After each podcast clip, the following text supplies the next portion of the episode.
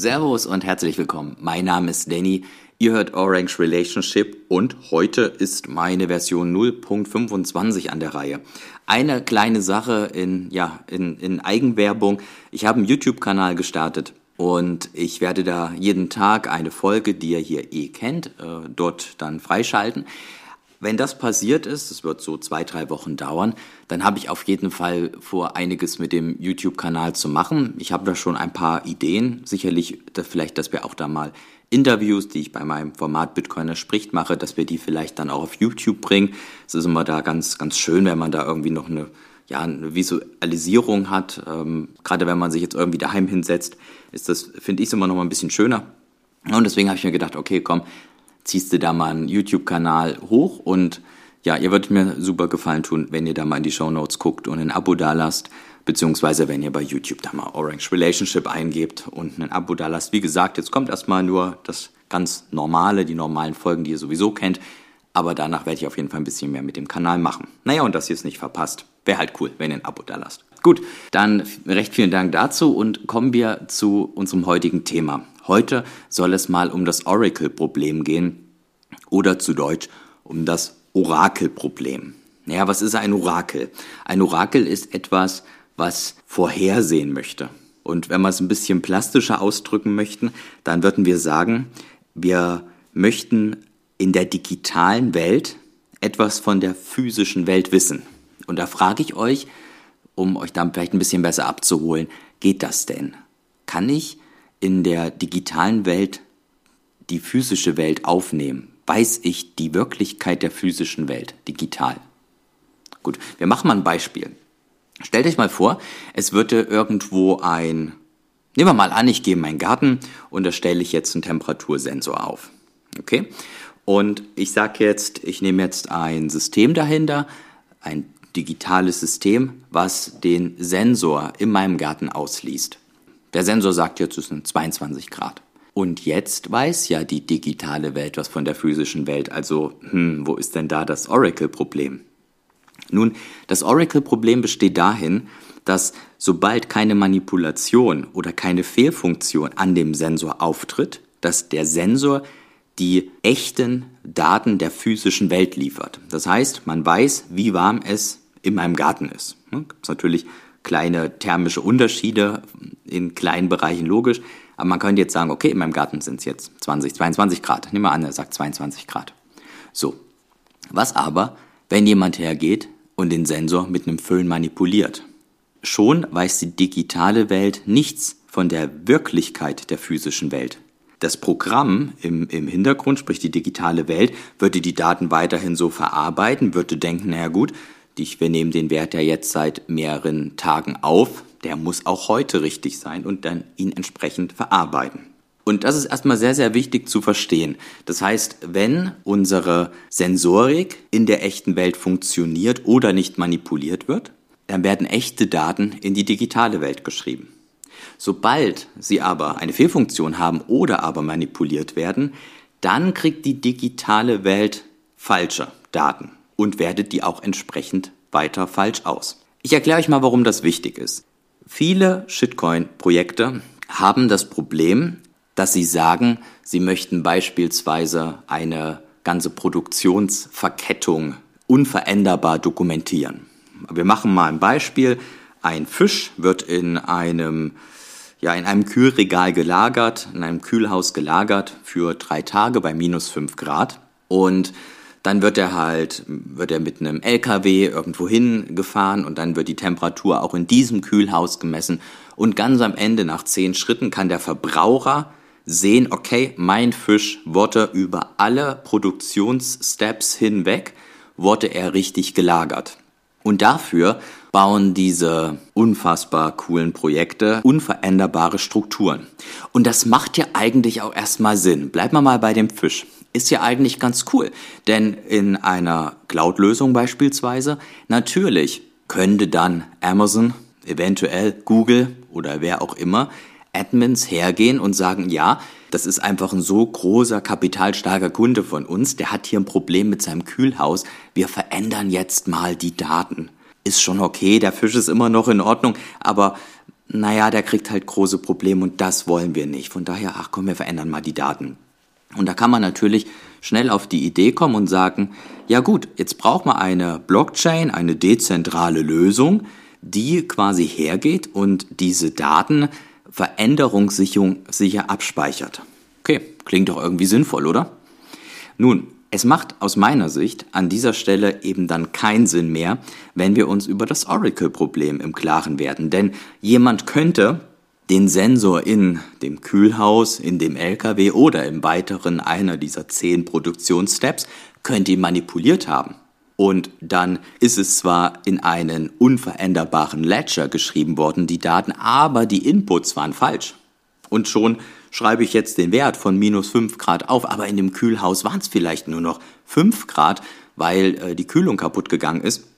Und jemand hat speziell an dem Sensor, ich bin jetzt ein bisschen, um es einfach zu halten, einen kleinen Eiswürfel dran gedrückt, um eben da diese minus 5 Grad weiterhin zu behalten, um da eben dann die Daten richtig an den DLT äh, weiter, zu, weiter zu senden. Und da gibt es hunderte Beispiele. Da gibt es das Beispiel, dass man sagt, man möchte die Abgase eines Autos messen, unveränderbar irgendwo reinschreiben. Man möchte gucken, wie, wie schnell ein äh, Verkehrsteilnehmer fährt, um ihm vielleicht eine höhere ähm, Höhe für die Versicherung zu berechnen und so weiter.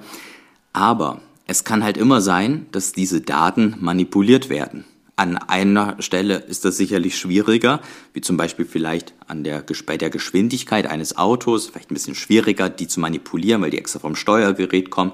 Bei einem Sensor beispielsweise ist es deutlich einfacher. Und da beißt sich die Katze ein bisschen in den Schwanz, denn man möchte einen 100% sicheren DLT bauen, behauptet teilweise sogar, dass der so sicher oder sicherer sei als Bitcoin.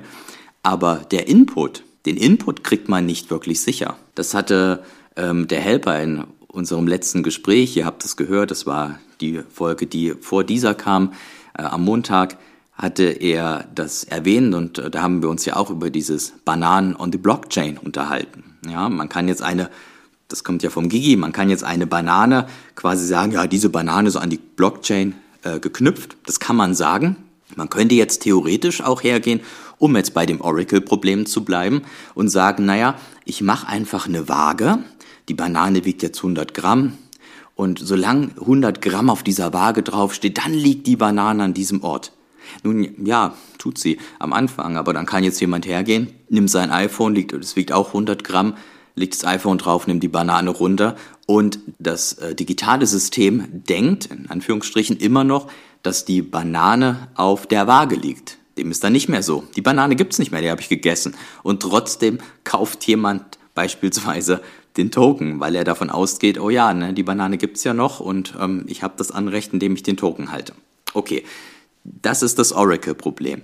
Und wenn ihr in diese Shitcoin-Projekte investiert, dann solltet ihr euch dem bewusst sein, weil es wird immer wieder, und das regt mich auch echt auf, es wird immer wieder so dargestellt mit, das ist hier ein total sicherer DLT und ich will den DLT jetzt äh, in dem Moment jetzt gar nicht mehr angucken. Können wir gerne in anderen Folgen machen. Ich möchte hier rausarbeiten, dass egal wie sicher dieser DLT ist, dass die Inputs der echten Welt niemals gewährleistet sein können. Und da haben diese Projekte und vor allem die Communities, und da hatte ich kürzlich auch eine, ja, etwas unangenehme Diskussion, weil tatsächlich die, ich möchte jetzt nicht sagen von welchem Projekt, aber eine Community dann halt meinte und gesagt hat, ja, äh, wir haben das Oracle-Problem gelöst, indem wir ein Projekt XY haben und das kann das lösen. Und dann äh, hatte ich, das habe ich auch gestern mich da noch mal ein bisschen eingelesen und ich hatte da auch dann doch von den ein oder anderen netten Herren, vielen Dank an der Stelle, falls es jemand hört, da eine Erklärung bekommen, was, das, was da genau dahinter steckt. Und man sieht dann halt nur, dass es eine Lösung ist, die ein ausgeklügeltes System äh, innehat, welches quasi logische Beziehungen setzt. Also wo man jetzt zum Beispiel hergehen würde und sagen würde, bei der, bei dem Temperatursensor in meinem Garten, dann würde das System gucken, ja, was hat denn der Nachbar? Welche Temperatur hat der denn? Und wenn der Nachbar 22 Grad hat, kann es schlecht sein, dass ich dann 35 Grad habe. Und wenn dann auch mein anderer Nachbar auch nur 22 Grad hat. Also man würde es in einem logischen Bezug setzen und damit die wahrscheinlich, und das ist jetzt ganz wichtig, die Wahrscheinlichkeit reduzieren, dass hier ein Fehler passiert, dass an dem Input etwas Falsches passiert. Ja, man würde beispielsweise auch ein Kühlhaus verblompen oder den Sensor verblompen oder ähm, ja, Manipulationssicherheiten einbauen oder eben gucken, Redundanzen einbauen, logische Bezüge setzen. Aber, aber ganz wichtig, das Oracle-Problem wird dadurch nicht gelöst. Es wird dadurch nicht gelöst. Punkt. Es wird damit lediglich die Wahrscheinlichkeit reduziert, dass das System einen falschen Input in den DLT liefert.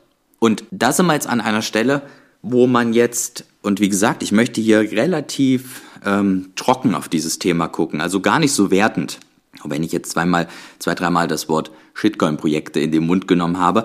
Aber ich möchte eigentlich eher, dass jeder von euch versteht, was das Oracle-Problem ist. Und ich möchte euch jetzt einmal erklären, warum es vielleicht dann doch einen Sinn macht, ein DLT zu benutzen. Ja, ich lehne mich da etwas aus dem Fenster. Und warum es aus meiner Sicht aber trotzdem keinen Sinn macht.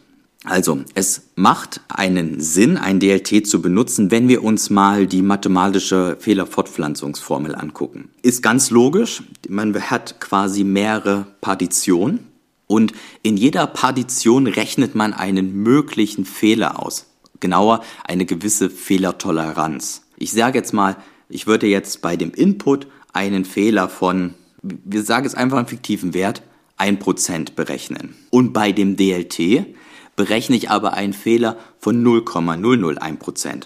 Dann muss ich jetzt in der Formel beide Fehler addieren und dann kriege ich quasi eine, eine äh, Fehlertoleranz über das gesamte System. Und so würde ich halt hergehen und sagen, okay, es macht halt in dem Sinne ein DLT Sinn, hinter den Input zu schalten, weil die gesamte Fehlertoleranz, der gesamte Fehler, geringer ist, als wenn ich eine Cloud statt DLT nehme. Denn wir erinnern uns, und das ist, stimmt ja durchaus, eine Cloud kann halt dann die Daten eventuell verändert werden und das kann keiner sehen.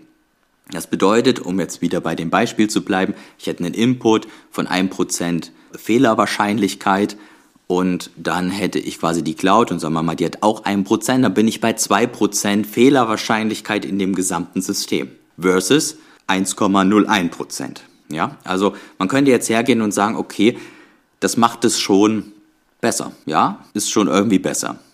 Allerdings könnte man auch so argumentieren, dass ein System nur so stark ist wie sein schwächstes Glied. Gucken wir uns das nochmal so an. Wir haben 1% auf der Input-Seite, Fehlerwahrscheinlichkeit, und haben bei einem DLT 0,01% versus eine Cloud mit 1%. Und wir würden immer die stärkste Fehlerwahrscheinlichkeit nehmen und auf das gesamte System rechnen. Und das wäre immer der Input. Das heißt, es spielt keine Rolle, was dahinter geschaltet ist.